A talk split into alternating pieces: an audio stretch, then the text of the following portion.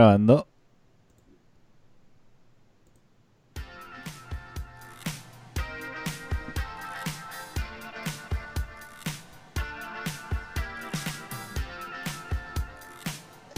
Hola, hola, buenas noches, ¿cómo están?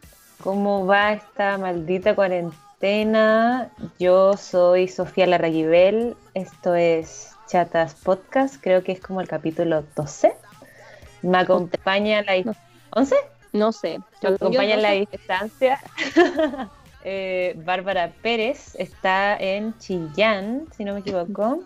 Y además nuestro productor eh, fantasma Ariel Flores de Radio F5. ¿Cómo estás, ¿Cómo Barbie? ¿Cómo va? Si no me equivoco, has venido a mi casa. Ya, pero no sé, de repente tú te exilias a otros lados y así como, no sé, yo nunca voy a asumir. Bueno, pero está ahí en Chillán entonces. Sí, porque aquí vivo. ya, pero ¿cómo has estado estos últimos días? Tú todavía, o sea, como update del capítulo anterior, yo el lunes salí de vacaciones oficialmente y la Barbie no, po. La Barbie ahí está todavía peleándolas. ¿Cómo vais O con sea, eso? Ya, hoy día salí de forma, a pesar de que no es como yo quería, pero bueno. Eh, lo que pasa es que uno puede hacer una cosa, o sea, no es como tan regular, pero como yo estuve con una licencia de una semana, porque, hola, soy ansiosa y tengo depresión, em, me atrasé, obviamente, con los trabajos de taller. Y eso quiere decir que estaba hasta el hoyo. y que mi profe estaba hasta el hoyo conmigo.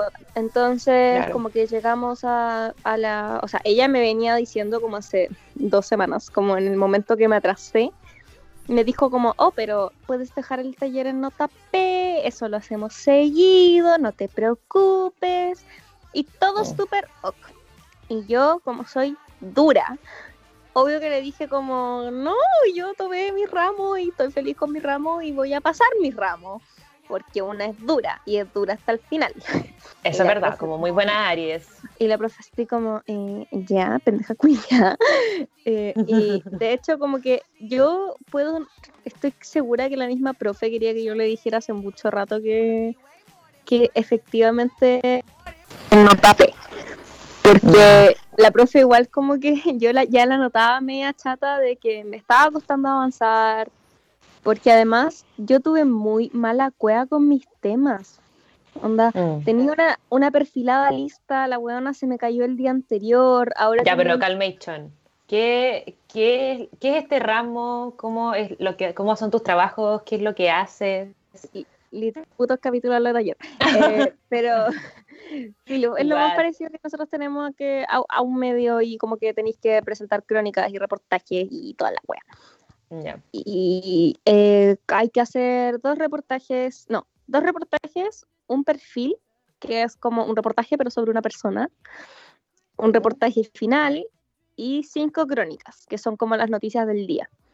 Escaleta. Sí, es más que la chucha.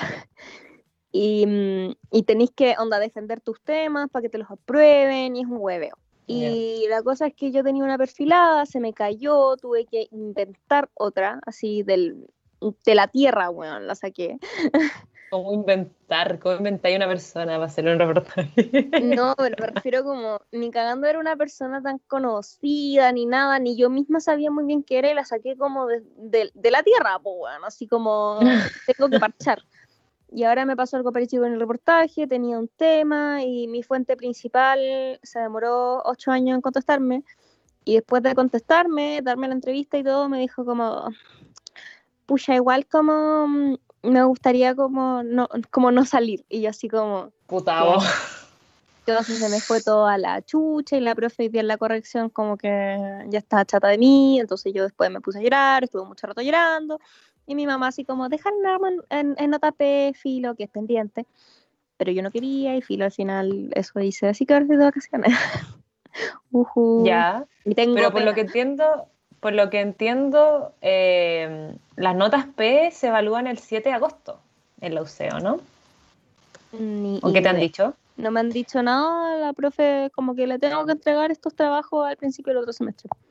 Pero en realidad como que mi pena tiene, bueno, uno que ver con mi autoexigencia, Y dos, tiene mucho que ver con el tema de día, que es... Sí, eso mismo iba a decir. Nosotros, nosotros en Chile lidiamos desde muy chicos, pero ya como bien materializado eh, desde la enseñanza media, que es la competitividad académica. Porque en este país nada se puede hacer de forma decente, weón. Y todo tiene que ser de- competencia y weón rara. ¿Ya? es que sí, eso mismo es decir, como esta historia de la Barbie con su nota P que, que la frustra y todo eso, eh, tiene que ver con este tema porque ese, esa frustración de, de estudiante universitario es una cuestión que está tan naturalizada y especialmente en la UC se ve día a día, eh, por lo menos en mi carrera que es arquitectura, es una cuestión como intensa como nosotros presentamos proyectos todos los semestres, proyectos de arquitectura, literal un edificio, un parque, cosas así. Y es como, oye, ¿cómo te fue? Bien, po. ¿Y a ti? Bien, po. Ya, ¿y qué te dijeron? Nada, po. Entonces, es como que todos trabajan, es una cuestión súper individualista, que todos trabajan como para ayudarse a sí mismos, pero nunca hay una instancia como de, oye, hablemos de tu proyecto, hoy que está bueno este, de esta parte de tu proyecto, o pseudo te copian algo, una idea y la aplican a un proyecto propio y, y es como, ay, me copiaste, en vez de, oh, qué bacán te quedó, o oh, qué bueno ayudarte, ¿cachai? Como al final todo es para ganar, todo es para ser el mejor y, y no sé cómo será en periodismo, pero en arquitectura es bueno, muy así. Eh, igual tampoco es tan culpa de, de uno, por así decirlo. Tiene mucho que ver con, con ¿Cómo funciona el sistema? la educación nos hace ser así. Como yo me acuerdo de, bueno, mi colegio igual dentro de todo era un colegio medio, medio Montessori, como muy de cursos chicos, aprender haciendo, todas esas weas. Hasta tercero o cuarto básico nos sentábamos como de a cuatro y los materiales que tú comprabas a principio de año no eran para ti, ¿cachai? Como ponte tú los lápices. Tengo esta hueá Ujú. muy grabada porque a mí me gustaban los lápices bonitos. Entonces, todavía. Te creo. Entonces tú comprabas ya tus lápices, toda la weá. Y eh, había una canasta. Entonces ya, ponte tú a ti te asignaban una mesa donde tú te sentabas con otros tres weones. Y en esa canasta iban todos los lápices que tú habías comprado, los que tus compañeros habían comprado. Y en la mañana tú sacabas cualquier lápiz, ¿cachai? O dejábamos los en el colegio, no nos mandaban tareas al principio Vi- a la mierda cuando en cuarto básico tienes que dar el CIMSE. Y como el CIMSE en sí después hace que los colegios estén rankeados y toda la weá, obviamente los profes se paqueaban porque teníais que tener una buena evaluación en el CIMSE. Y ahí es cuando empezaban con la weá de las notas, de que hay que tener muchas tareas. Además, como mi colegio era bilingüe, nosotros solo teníamos un ramo en español, que era lenguaje.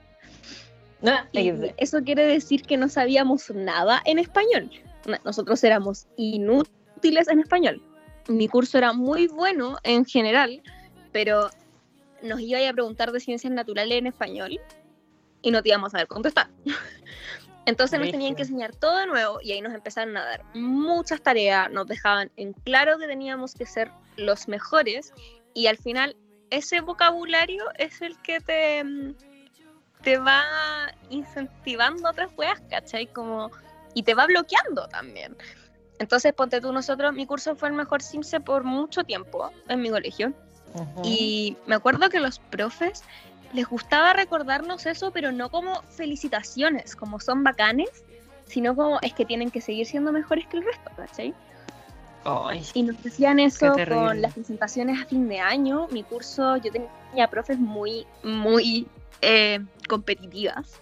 Entonces, las presentaciones a fin de año, como estos presentaciones musicales, por así decirlo, mis Ujú. profes iban a la chucha planeando, así como, bueno, nosotros no teníamos clases de inglés como de septiembre porque las profes usaban ese horario para hacernos ensayar. Concha tu madre. No, sí. Y después, claro que uno no tiene tolerancia a la frustración, pues bueno, si llegáis a cuarto medio con profe así, y mi colegio además entra a la media, a senior, en séptimo. Entonces, a nosotros en séptimo nos dividían eh, las ciencias en, en física, química y biología y toda la weá. Y ahí ya nos empezaron a meter en la cabecita el tema de el ranking. Porque como que Oh, tenéis como estos dos años de prueba, por así decirlo, porque si bien el sistema no te va a contar esto por el ranking, como ya te tratan como niño de media. Sí, po. Entonces, mm, mi profe de matemática, la mamá Paulina, la amo, ella eh, acá enseñan como la reina de la PSU, eh, ha preparado a mucha gente para la PSU, es la profe particular de matemática más seca de la vida.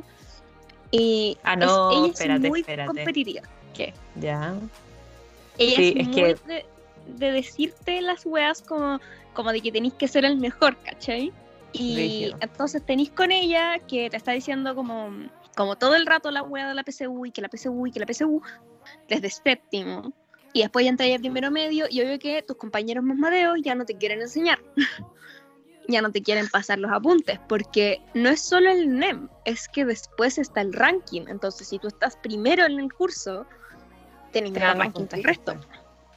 Sí, pero es que, caché que, bueno, no sé si ya terminaste tu historia de tu colegio, pero con esto que decíais de tu, de tu profe de matemáticas, que era competitiva y que era la profe particular como más, que más gente preparó y la cuestión, bueno, yo tenía una de esas, pero hombre y se llamaba Mario. Y, y ya, y le hacía clases particulares a la mitad de La Serena, yo soy de La Serena, por si no se habían dado cuenta a esta altura. Y, y es lo mismo, exactamente lo mismo que tú me decías, y como te empezaban a molestar con el ranking y no sé qué, y de repente nos hablaban como, ya, pero a usted les va a ir mejor porque la generación que venía antes que usted era más porra, entonces les va a subir el ranking. Y, y así desde también como séptimo, octavo, ¿cachai?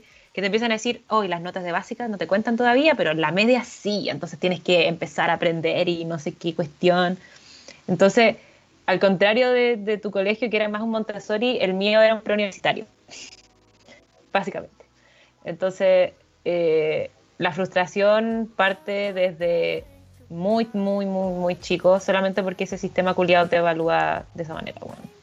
Sí, y, y es como, dije la competencia en, en otros ámbitos, como incluso cuando decís como que, que querías estudiar, eh, eres mejor o peor, ¿cachai? Como en mi curso habían algunos que querían medicina, obviamente. En este momento hay algunos estudiando medicina.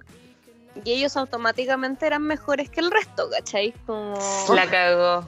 La cagó y esa weá. automáticamente era una weá como estos weones son la mejor weá.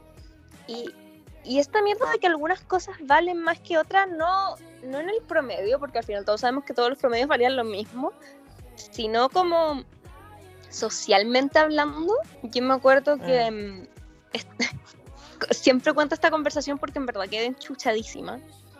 Pero una vez, yo, yo tenía promedio 7 en lenguaje, en historia y en inglés. Eh, Ya. La niña eso, me hizo. Ah. eso me hizo subir mucho después el, el ranking, porque como tenía los selectivos, que eran historia, lenguaje y filosofía, y en filosofía después igual tenía promedio 7 en, en el común, eh, tenía hartos promedio 7, ¿cachai? Pero yo me acuerdo que una vez en una prueba, mm, creo que fue un control de lectura de 100 años de soledad. eh, Qué buen libro. Creo que ese es mi libro favorito de la vida. Bueno. bueno, fue.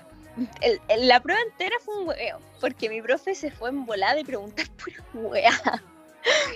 Y eh, obviamente que no a muchos les fue bien. A mí me fue bien. Y uno de mis compañeros que se había dado mucho valor, que es uno de los que ahora estudia medicina, no le fue, fue la segunda mejor nota. Eh, no, la tercera. Eh, y como que el weón se estaba dando mucho color y ya me estaba estresando, porque se estaba dando color frente a una compañera que se había sacado un rojo. Ay, em, ¿Y qué le decía? Y no me acuerdo, pero yo me acuerdo que yo estaba estresada, que yo me sentaba atrás del weón.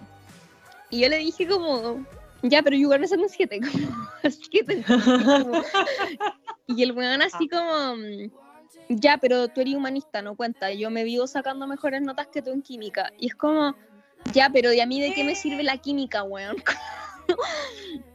Y lo más chistoso fue que esa misma tarde nos entregaron una nota en química y yo me había sacado un 7, puede ser el único 7 que tuve en un ramo científico alguna vez en mi vida. Pero fue maravilloso, fue un momento glorioso. Pero es brígido alegrarse por esa weá, ¿cachai? Como, yo encuentro que el sistema de notas es como el hoyo acá. Como- pico. Eh, y, y no sé, lo peor es que ya, pico, después dais la PSU, te libráis de esta weá. Y llegáis a la UC y existe el banner, weón. El banner, para la gente que no sé de lo sé y no tiene banner, es una wea que son 16 grupos, que son los horarios por los que uno toma ramos. Claro. Eh, son dos días. El banner 1 toma ramos el primer día a las 8 y media, por lo tanto tiene todos los ramos que se le antojen porque hay cupos para todo. Y el último banner toma ramos el segundo día a las seis y media de la tarde. Lo que quiero decir que tenéis que agarrar lo que queda. ¿Y cómo funciona, Vane? En primer año, cuando recién llegas, es con la PSU. Entonces, si eres como yo, que tuvo un mal día el día de la PSU y no le fue tan bien como pensaba que le iba a ir, y entró a la carrera que al final debería ser lo que importa, pero entraste no tan arriba, tenéis banner onda 14. ¿Qué es lo que me pasó a mí? Yo entré 111 a la carrera. Eh, entonces yo tenía banner 14. y yo veía cómo me había ido tan bien en el semestre. Y mis cupos se iban y se iban. Y veía como compañeros míos que entraron por cueazo, que ellos mismos te decían que no sabían cómo les había ido también en la PSU, teniendo onda banner 7, siendo que se habían echado dos ramos y con que habían estudiado todo el semestre. La weá es que el semestre siguiente empiezan a contar tus promedios. La cosa es que no es solo tu promedio, como es tu promedio en relación al resto. es tu promedio en relación al resto y tu avance curricular en relación al resto. Ah, wait, yo no sabía esa parte que era como en relación al resto. Tipo, ¿Y porque si no, eso? como, no sé, a mí así me lo explicaron, así que yo asumo que es verdad. Eh, entonces, al final, lo que pasa, además que los profes te vienen diciendo como, como, cómo son tus campos laborales, que supuestamente son básicamente los juegos del hambre, weón. Ay, sí, weón. Por lo menos en periodismo pasa eso, que es como. Mm, o sea, hasta que no estás en tercer año, recién te empiezan a decir como esta cosa de ay, van a ser colegas. Antes de eso, siempre es como lo duro que es el periodismo, más o menos entonces, el one que se sienta al lado no te quiere pasar los apuntes, no te quiere ayudar, porque que a él le vaya bien es. O sea, que a ti te vaya bien es que a él le vaya mal. Claro, como que le quitáis un espacio en la disciplina casi. Y por lo que, por lo menos como volviendo al tema inicial, por lo que a mí me afecta tanto como lo de la nota P, no es tanto como. o sea, a mí me fue bien en mis otros ramos, yo estaba con seis ramos este semestre y toda la buena. Pero el tema es que yo pienso como en, bueno, en este momento no tengo tanto ese problema, pero pienso en, mis compañeras, como mis amigas, que probablemente como están avanzando más que yo, y al final me tiene tan cagada la cabeza el como que toda la vida he tenido que estar compitiendo en, en el ámbito académico, que mm, como que siento que estoy perdiendo. Oye, qué terrible, weón. ¿Perdiendo pues, qué al final? ¿Perdiendo espacio como de, laboral casi? No sé, no sé qué estoy perdiendo, pero estoy perdiendo. Esa es la weá, que siento que nunca sé qué es lo que efectivamente estamos perdiendo cuando perdemos como en esta carrera académica. Pero como... sabéis que te estaba yendo mal, que eres peor que el resto, ¿cachai? Sí. yo creo que esa, es la weá que te caga la cabeza. Sí, y es como, no sé, por ejemplo, yo me acuerdo que en el colegio también pasaba que yo tenía dos compañeros en particular que les iba muy bien y como que tú veías que los, como que los premiaban todo el rato, incluso por cosas que no se merecían tanto. Onda, ya, los jóvenes tenían mejor promedio general, pero ni cagando les iba bien en lenguaje, ¿cachai? Y después cuando había que, no sé, leer algo en público, les pedían a ellos siendo que no sabían poner comas, bueno.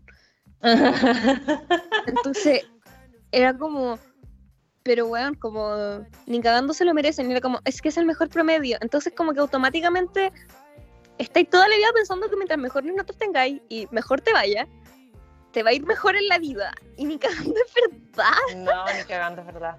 No, es que igual los eso es muy... que entraron a mi carrera ni cagando también. No. en este momento, ¿cachai? Es demasiado importante eso porque, por ejemplo, bueno, a mí me iba muy bien en el colegio, pero a mí me iba bien porque yo ponía atención. Era de esa gente que conversaba mucho con los profesores, que, que, participaba en clase y que me gustaba tomar apuntes, ¿cachai? Pero no estudiaba nada, nada. Y salí con, ponderé 722 y el lenguaje me fue mal, no como la Barbie. Y yo, yo el lenguaje saqué menos de 700. Eh, pero en historia saqué 730. Entonces, eh, la cosa es que, bueno, yo no estudiaba en el colegio, llegué a la U como toda happy, porque obviamente me iba a ir la raja, porque es una carrera ni cagando difícil, supuestamente. Y me empezó a ir como la callampa. Y me frustraba, me frustraba, me frustraba, me frustraba. Y le decía a mis compañeros, bueno, yo me he hecho un ramo, me voy de la carrera, es que no puedo con esto y la cuestión. Y después, fast forward a eh, dos años, me eché dos ramos. Y estaba muy feliz porque finalmente podía holgar más mi malla y me podía demorar más en sacar mi título. Entonces todos después me decían, oye, que tú dijiste que si te echaba ya un ramo te iba a ir de la carrera. Y yo como, pues, pues no. Ahora estoy entera feliz, me empezó a ir mucho mejor, porque antes salvaba muchos ramos con cuatro. Eh, y ahora, bueno, terminé tres de mis cuatro ramos con seis. Entonces, como creo que lo mejor que me ha pasado es haberme sacado haber, eh, haberme echado dos ramos. Y además que eh, algo que a mí me interesa mucho en mi carrera, que es arquitectura, es como la ciudadanía, la parte ciudadana de la disciplina. Entonces yo me, estoy, me meto mucho en política universitaria, política en general, representación estudiantil y weas. Y es por eso que tomo tan pocos ramos, porque uso mucho mi tiempo en eso y yo lo siento como un complemento. Y en verdad perdí caleta de tiempo, casi que ganáis casi nada pero no sé, como para mí, a mí me importa mucho y por eso que casi no tomo ramo. Entonces, no sé, como a mí me cambió mucho el switch cuando me eché de un ramo. Me eché un taller, como pasándola pésimo, y después cambió mi vida. Fue lo mejor que me pudo haber pasado. Mm, yo creo que eso tiene que ver mucho, punto uno, con tu propio mindset y con la gente con la que te rodeas. Porque, por ejemplo, yo cuando entré a la U, yo sabía como traté de recordarme a mí misma porque es lo que mi mamá sabe que yo tengo poca tolerancia a la frustración. Uh. Entonces, obvio que mi mamá me lo decía. como, como tranquila, la U es la U, está bien echarse un ramo y la weá.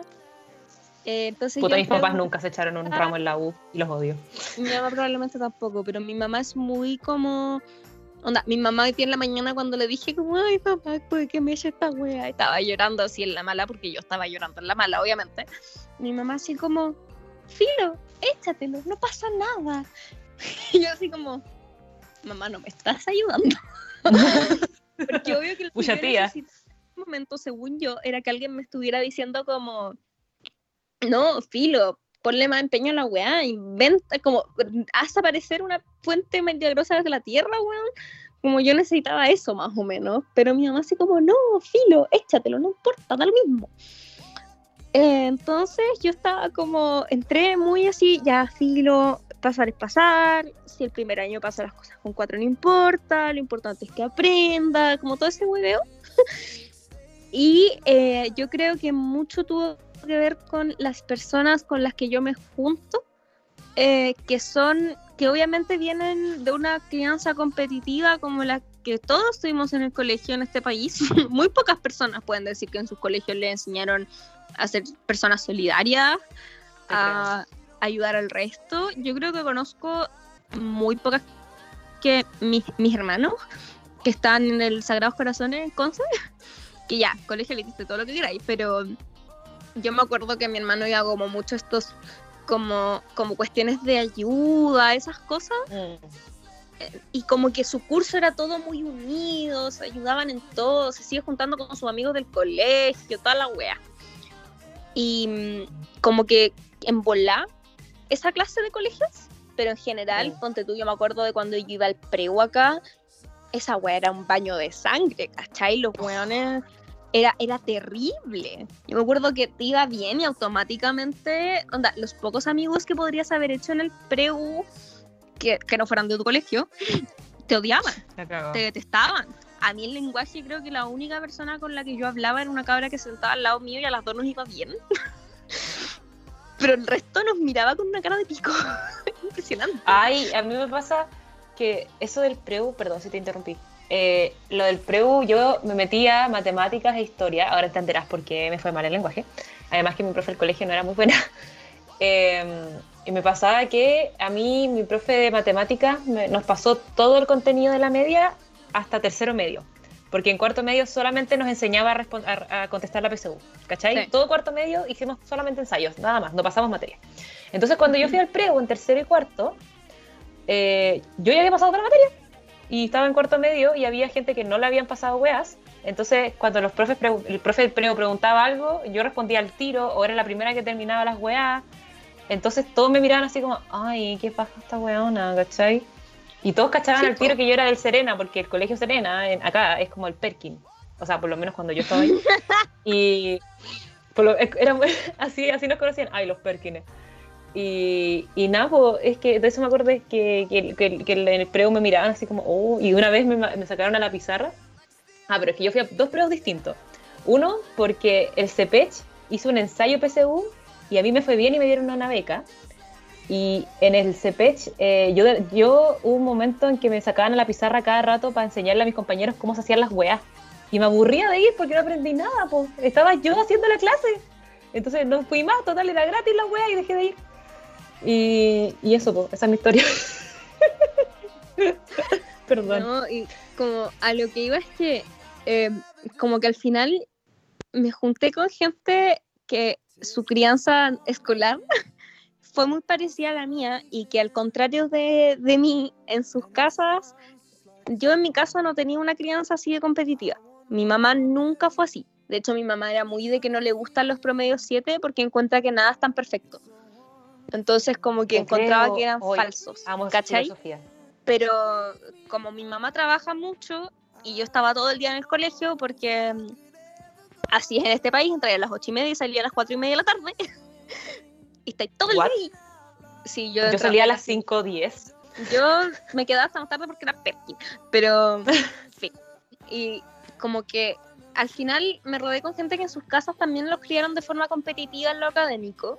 Y eso, yo creo que, por ejemplo, ahora hablo con, con otros amigos que fui haciendo a lo largo de la universidad y, como gente que le da lo mismo, ponte tú atrasarse en crédito y que cuando le decís como que te fue mal, te dicen como ya, pero pico, como el nota te va a ir mejor, es así y... Ya, igual molesta eso. Sí, a mí igual, pero dentro de todo siento que es más útil que una persona que te esté diciendo como, ah, pero como, es que te va a atrasar. Es que, o que te cuestionen todas tus decisiones académicas. Yo me acuerdo que hubo un semestre que mm, yo ni siquiera, ya, yo me eché en narración de no ficción, por lo tanto terminé mi primer año con 90 créditos en vez de 100. Y antes existía una regla para tomar teoría de la noticia, que es el ramo que define si podéis tomar talleres. Eh, como es el ramo que es el ramo mínimo de periodismo, ¿cachai? Como pasar de comunicaciones a periodismo. Y eh, antes existía una regla de que tenía que tener 100 créditos para tomar teoría de la noticia, pero esa ya no existe. tú puedes tomar teoría de la noticia sin tener 100 créditos. Y yo decidí voluntariamente no tomar teoría de la noticia al tiro, porque mm, venía trauma con no ficción, quería pasar no ficción, y no sé, sentía que tomar un ramo que literalmente todo el mundo te decía que te lo iba a echar y que lloraban en el examen, no era la mejor combinación para tomar el semestre que iba a tomar el ramo que me había echado en el examen. Y me, me, acuerdo que cuando comenté esta decisión, porque yo además soy weona y comento mis decisiones con la gente, algo que probablemente no debería hacer. Em, algunos de mis, de mis amigos que al final terminaron o no tomando noticia tampoco o dándolo, era como, pero te vaya a atrasar, pero vaya a tener que hacer tal cosa después, eh, o, o weas así, o recordándome que porque me había echado un ramo, en algún momento iba a bajar de banner y, como, weón, como, ¿qué es eso? O como hacer tallas con el banner del resto. Yo siempre estaba en banners bajos. Eh, el más alto es el que, estuvo, el que estuvo el semestre pasado, que era banner 11. Eh, y no sé, creo. creo. que nunca se me ha pasado por la cabeza como tirarle en talla a otra persona como es que tú no lo vayas a poder tomar porque no tenés cupos, ¿cachai? Como weas así. Porque eso no se hace, weón. Siempre como que le cagáis la cabeza a la gente con eso. Pero hay Igual, gente que cree que eso eh, está bien. Y eso tiene mucho que ver con que estamos muy acostumbrados a, a celebrar nuestras victorias incluso cuando el resto no lo está pasando bien. ¿Cachai? Mm. Y celebrarlas de forma cruel, porque una cosa es como estar contento, como yo no digo nada contra la gente que es como, weón, bueno, ahora soy Banner 8 y tengo, bueno, nosotros tenemos una amiga que es como Banner 1, weón. Sí, Amando. saludos. Saludos. Te amamos. A lo más le tiramos como una talla cuando estaba tomando ramos acá en Chillán. Y era, y ella tampoco nos restregó en la cara su banner, ¿cachai? De hecho, como que le molestaba que se lo dijéramos tanto. Sí, porque, weón, es banner 3, la buena seca. O sea, era banner 3 Sí. cuando vino, ahora es como banner 1. Sí, más encima. Ahora le va a meter. Pero, pero yo tengo amigos que, por ejemplo, ahora que subieron de banner, amigos que en algún momento estuvieron más abajo que yo en banner, como que tienen cero rollo en cuando te recomiendan un ramo, agregar como. Pero no sé si van a quedar cupos cuando te toque a ti, ¿cachai? Bueno, me Y es como- Qué rabia. La wea gratis, como te estoy preguntando si, si hay cupo, o sea, si, si es bueno el ramo, como si no es bueno, bacán, wea filo. Y si es bueno, voy a intentar tomarlo, y si no hay cupo, lloraré por los cupos o esperar el reajuste, ¿cachai? Te creo. Y no sé, como me, me enoja y me enoja saber como, como esa cuestión de que tenéis que estar constantemente compitiendo para que te vaya bien. Como- y que además te incentivan la competencia, porque es esa weá como los mejores dos trabajos van a tener, eh, yo tenía un ramo que era así como, los mejores dos trabajos van a tener décimas. Y ni siquiera es como la una elección. escolar.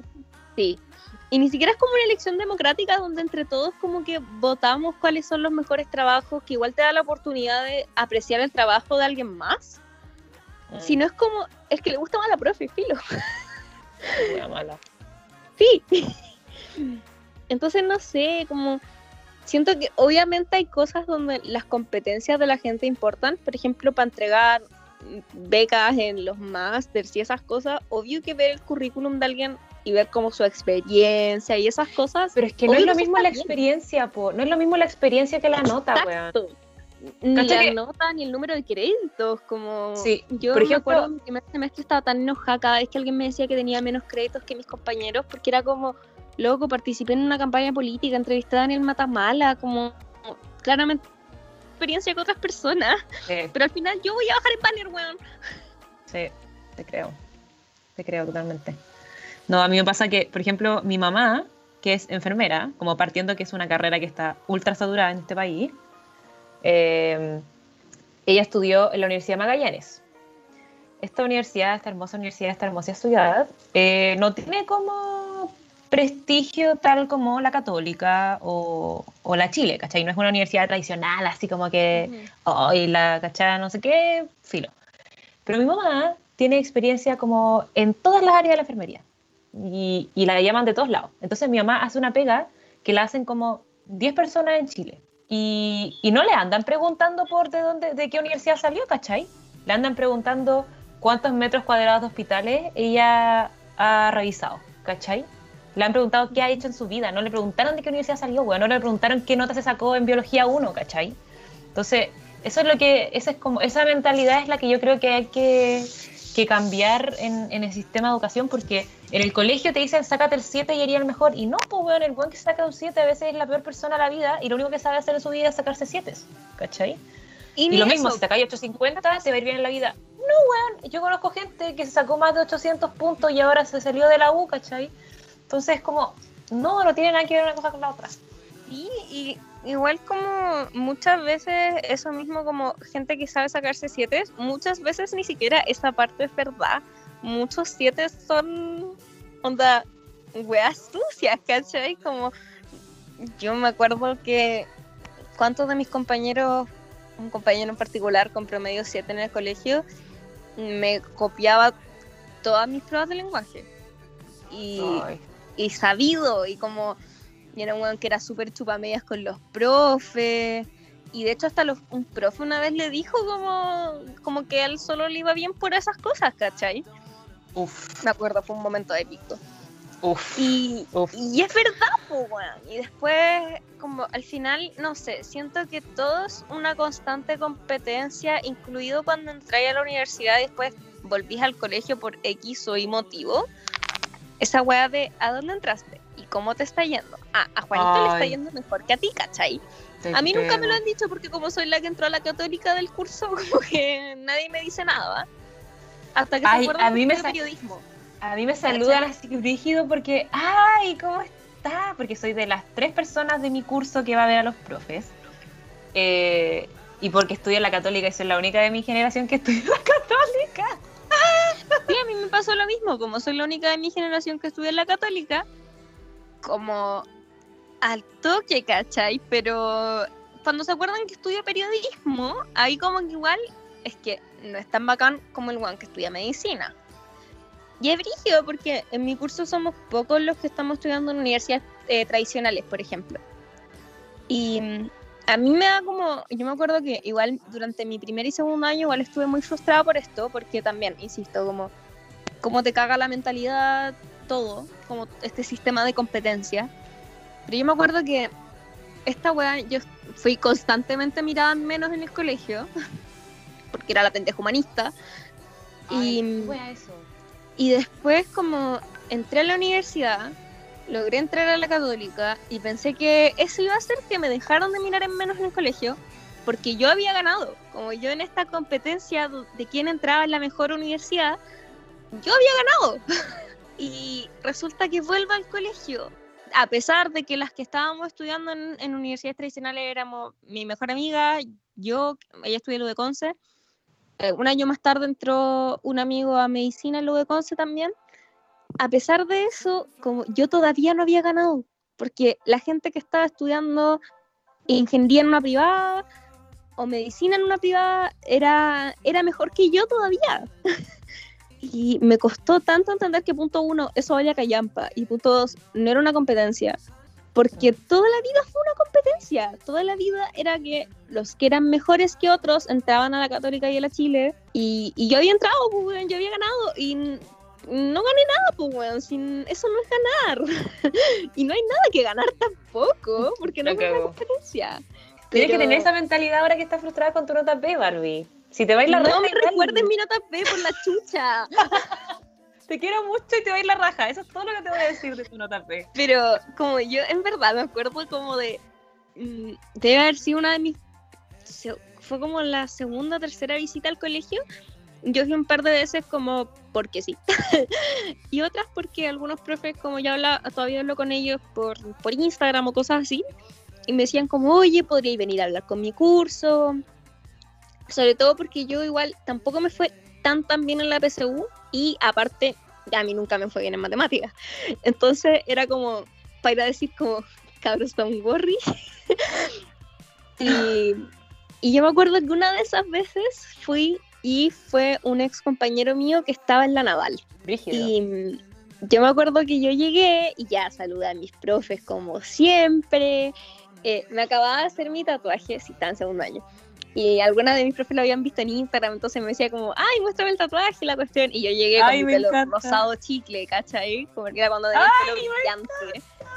Y me acuerdo que el rector de mi colegio, que nos odiábamos, que ya me lo había encontrado un par de veces y cada vez me hacía entender que me odiaba mucho, eh, me va a ver y, y como que onda, fue una conversación de un minuto y se encargó de hacerme saber que este otro cabro, que era un cabro que los profes odiaban, que él iba pésimo, que además es una muy mala persona, eh, era mejor que yo, weón.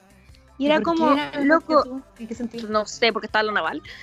Y yo así como, bueno, no O sea, puedo ¿tu creer que salí era este Paco? colegio. O sea, ese, ese caballero que te dijo que no eras mejor que él era Paco. No sé, weón. Y yo así como, no puedo creer que salí hace dos años de este colegio y sigo compitiendo con estas personas. Y no, lo pasé tan mal como ese rato, porque yo en verdad quedé así como, ¿cuál era la necesidad? Como, para más encima, era una cosa de entrar a los cursos y, y yo me acuerdo que yo como que miraba a, a- a estos cabros, yo los conocía, yo mi colegio es chico, entonces el, el año pasado salió como la última generación que yo conocía bien. Pero yo te garantizo que yo voy al colegio y todavía hay niños que yo reconozco. Y, y yo me acuerdo que entraba al curso y les empezaba a contar como las cosas que para mí eran importantes, como la vida universitaria, como las notas no eran, no lo eran todo, todas esas weas. y, y el tiro me preguntaban como por las notas, qué tan importante era su ranking del colegio, cosas que en verdad no deberían ser lo más importante, ¿cachai? Y yo decía como, ¡ay, lo cagados que nos tienen estas personas! Sí, le cagan la cabeza, weón.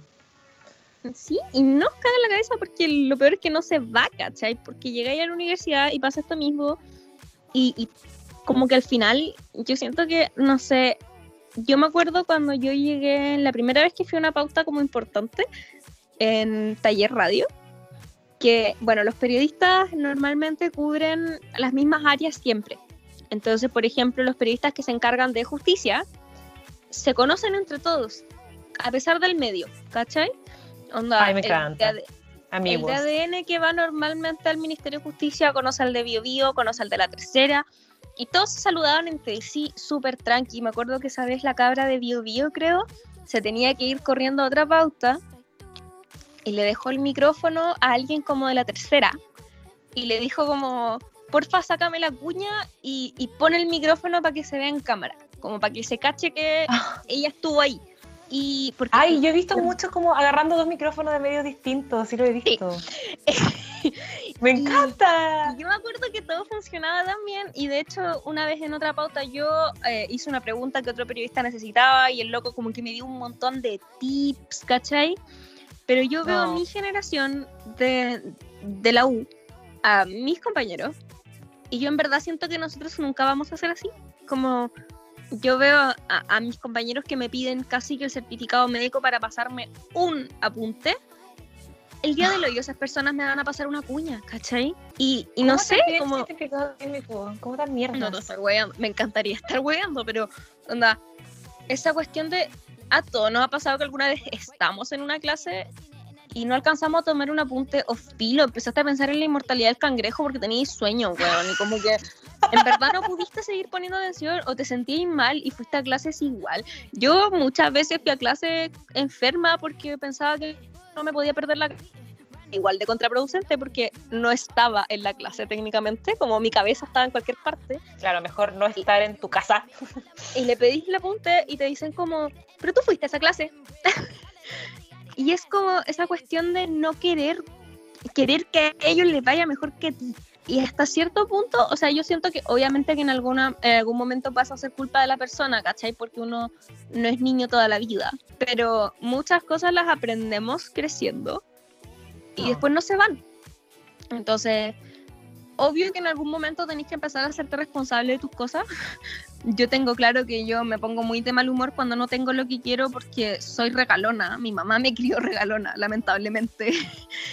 y tengo claro que no puedo usar esa excusa toda la vida, ¿cachai? Y que en algún momento tengo que decir, en verdad no siempre puedo tener lo que quiero y hacerme cargo pero también hasta cierto punto muchas cosas tienen que ver con mi crianza y así nos pasa a todos. No sé, siento que la actitud de competencia tiene mucho que ver con lo que nos dijeron nuestros profes, con lo que nos dicen constantemente, como incluso las ondas las políticas públicas, como al final la gente que tiene gratuidad no es solo la gente que tiene menos acceso, o sea, sí, pero además les tiene que ir de forma intachable. Les tiene que ir mejor que el resto. derecho a acceder, pues bueno. Exacto. Imagínate la wea. o sea, si eres tonto, no merecís poder educarte, ¿cómo es la wea? Y lo peor es que nadie tonto. es tonto. es tener habilidades para otras cosas, como si, si efectivamente se empezara a tomar más todavía en cuenta las matemáticas y las ciencias por sobre el arte, la historia y el lenguaje, yo también sería, hubiera sido una niña, comillas, tonta en el colegio porque me hubiera ido muy mal en la mayoría de los ramos. porque yo no tengo inteligencia científica, yo no, no le hago, ¿cachai? No, no puedo pensar en números. Y eso no me hace tonta, pero hasta cierto punto te hacen creer que sí. y mm. no sé, encuentro tan terrible todo y, y le agradezco tanto a, a, mis pocos profes que no nos hacían pensar así. Onda, a los pocos profes que nos hacían tener tolerancia al fracaso, yo tenía una profe, mi profe de historia, la mamá Esperanza, que es una seca, que en el electivo, empezando el electivo de historia, nos hizo escribir un ensayo, en tercero medio. Y a nosotros nunca nos habían hecho escribir un ensayo de verdad. Sí, como estos ensayos cortos como de las pruebas, pero nunca un ensayo con, con bibliografía, con citación, todo el rollo que involucra un ensayo. Y la profe no nos enseñó, nos tiró a hacer el ensayo. Y yo estaba muy acostumbrada a que me fuera bien por el simple hecho de que era mejor que otras personas en, en, esos, en esas clases. Y me saqué un 5-5. Y yo estaba con ataque. Porque ¿cómo me había sacado un 5-5? Y la profe así como, punto 1, un 5-5 no es malo. Y punto 2, no lo hiciste tan bien. Y punto, that's okay. Como tenéis muchas oportunidades más para hacerlo. Sí, de hecho después esa nota no contó, una, como que la borraron, como esa cuestión de borrar la peor nota. Sí, igual es como un diagnóstico eso igual. Sí, no? pero nadie nos dijo. y, yo me acuerdo que esa profe siempre era muy de esa actitud, como, ¿y a quién le importa si, si te va mal en esta prueba? Eh, ¿En qué afecta? ¿En qué afecta que Juanito le vaya mejor que a ti en esta prueba? ¿Existe realmente un mejor que a ti? Como a ti quizás te fue mal en las alternativas porque no supiste, no sabís contestar en respuestas tan cortas, pero a esa persona no le fue bien en el desarrollo y a ti te fue la raja. Como son habilidades distintas. Y creo que a mí hasta tercero medio nadie me había dicho esa weá. Estás como, oh, ¿qué está pasando? Sí, para mí fue descubrir un mundo nuevo, weón. Voy así.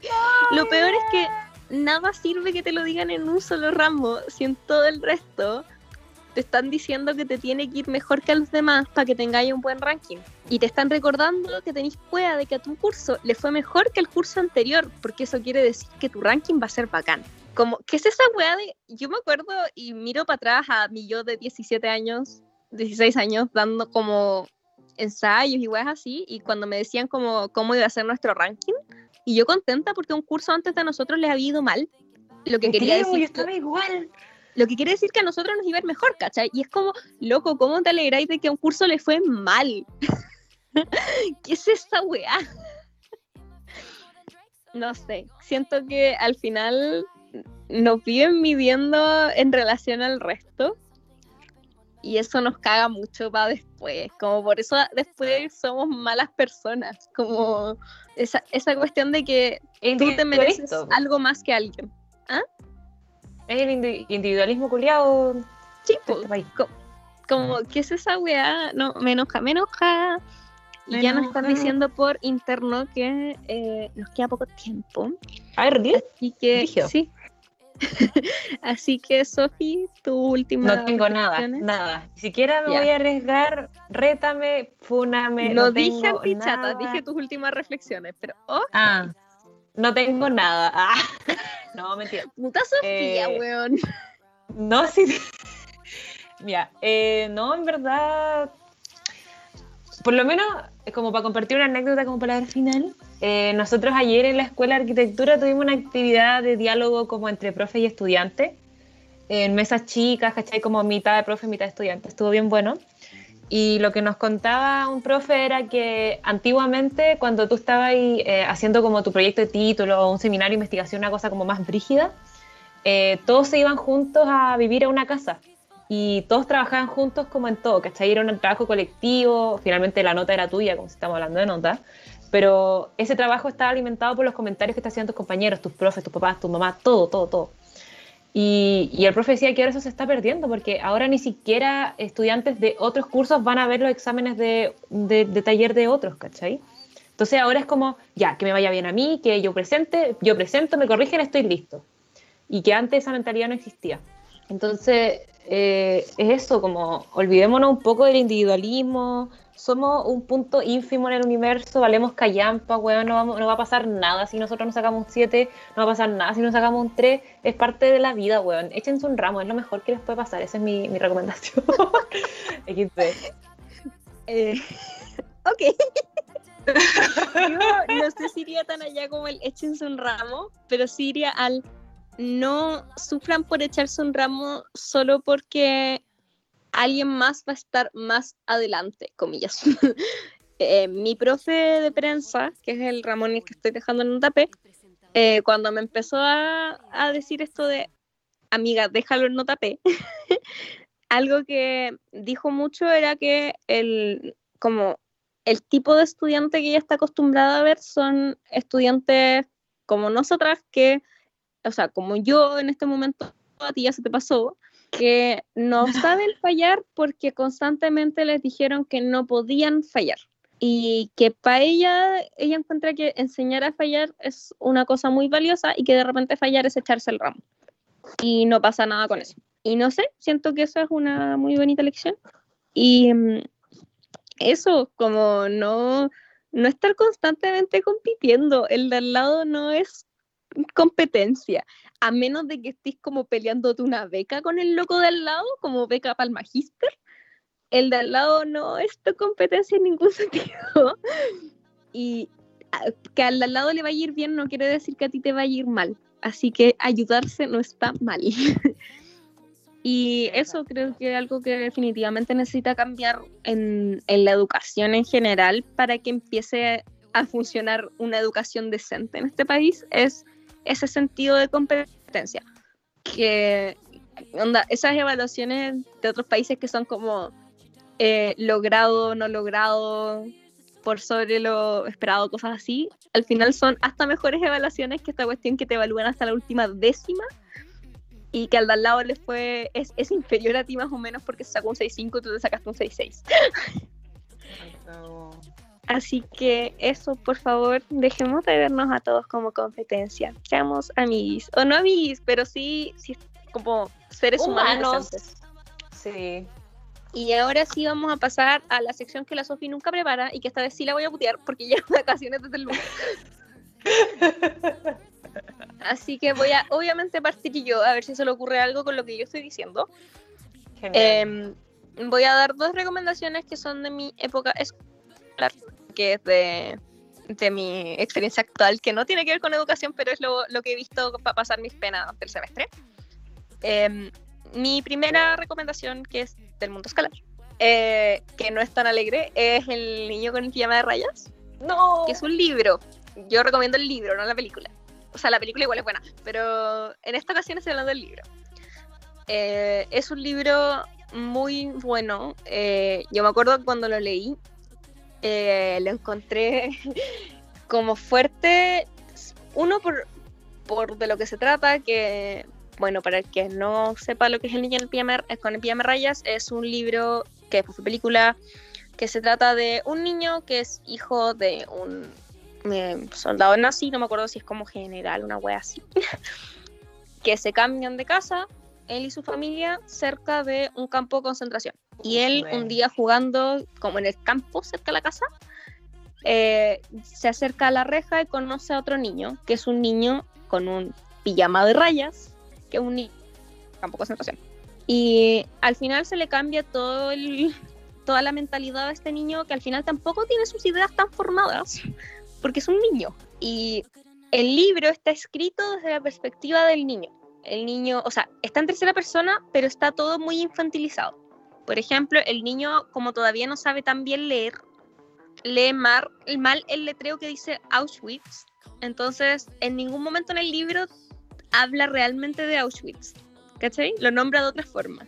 Mm. Y es fuerte y es emotivo. Yo ese lo leí en tercero medio, eh, por sugerencia mía, de hecho. y ventajas de ser la El lector de la Barbie. Sí, ventajas de ser Perkin del profe lenguaje, podéis opinar respecto al plan lector. Eso también es ventaja de que se te importe el plan lector que no es el caso de todo el mundo. y sí, estoy recomendando cosas de mi plan lector, no importa.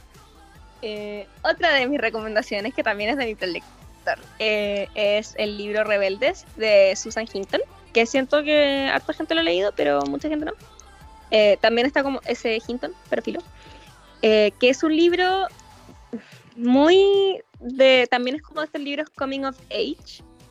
Se trata de em, niños que son como de distintas clases sociales, que están los greasers, que son los niños en los que se centra el libro, y los, no me acuerdo cómo se llaman, los otros hueones, pero los niños con plata. y mm, eh, se, centra sobre este niño que se llama Ponyboy, sí, se llama Ponyboy. What? Eh, y sus hermanos y, y como uno de estos cabros accidentalmente se pitea a un cabro con plata y tienen que huir.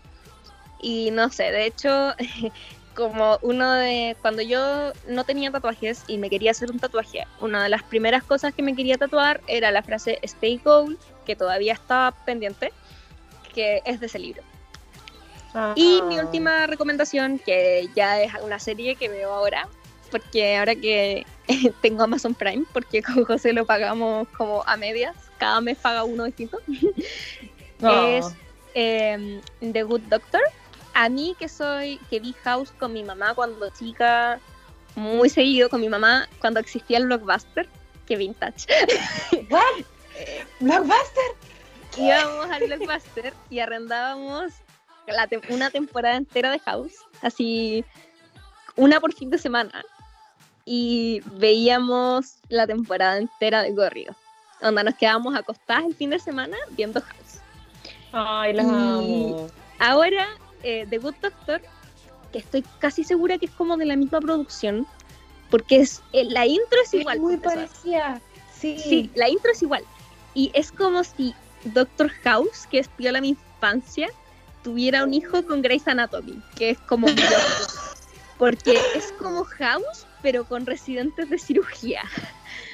Y todo se centra alrededor de este doctor, que es el doctor Sean Murphy, que es un residente de cirugía, que es autista. Y a Sean, que ha tenido una vida muy difícil, el presidente de la junta del hospital, como tiene que defenderlo para que pueda eh, estudiar en ese hospital, porque obvio quería ir porque tenía un trastorno del espectro autista, eh, pero el loco es, tiene como memoria fotográfica, es muy bueno haciendo diagnósticos, en verdad es como House chico, solo que House tiene otro problema, no, es, no tiene un trastorno del espectro No, es autismo. Solamente es egomaníaco. Eh, y, veis como, como estos doctores que no lo querían, el cirujano que le asignan el equipo, que es un loco que también es como medio egomaníaco, no lo quería en su equipo porque tenía TEA. Eh, el jefe de cirugía no lo quería ahí.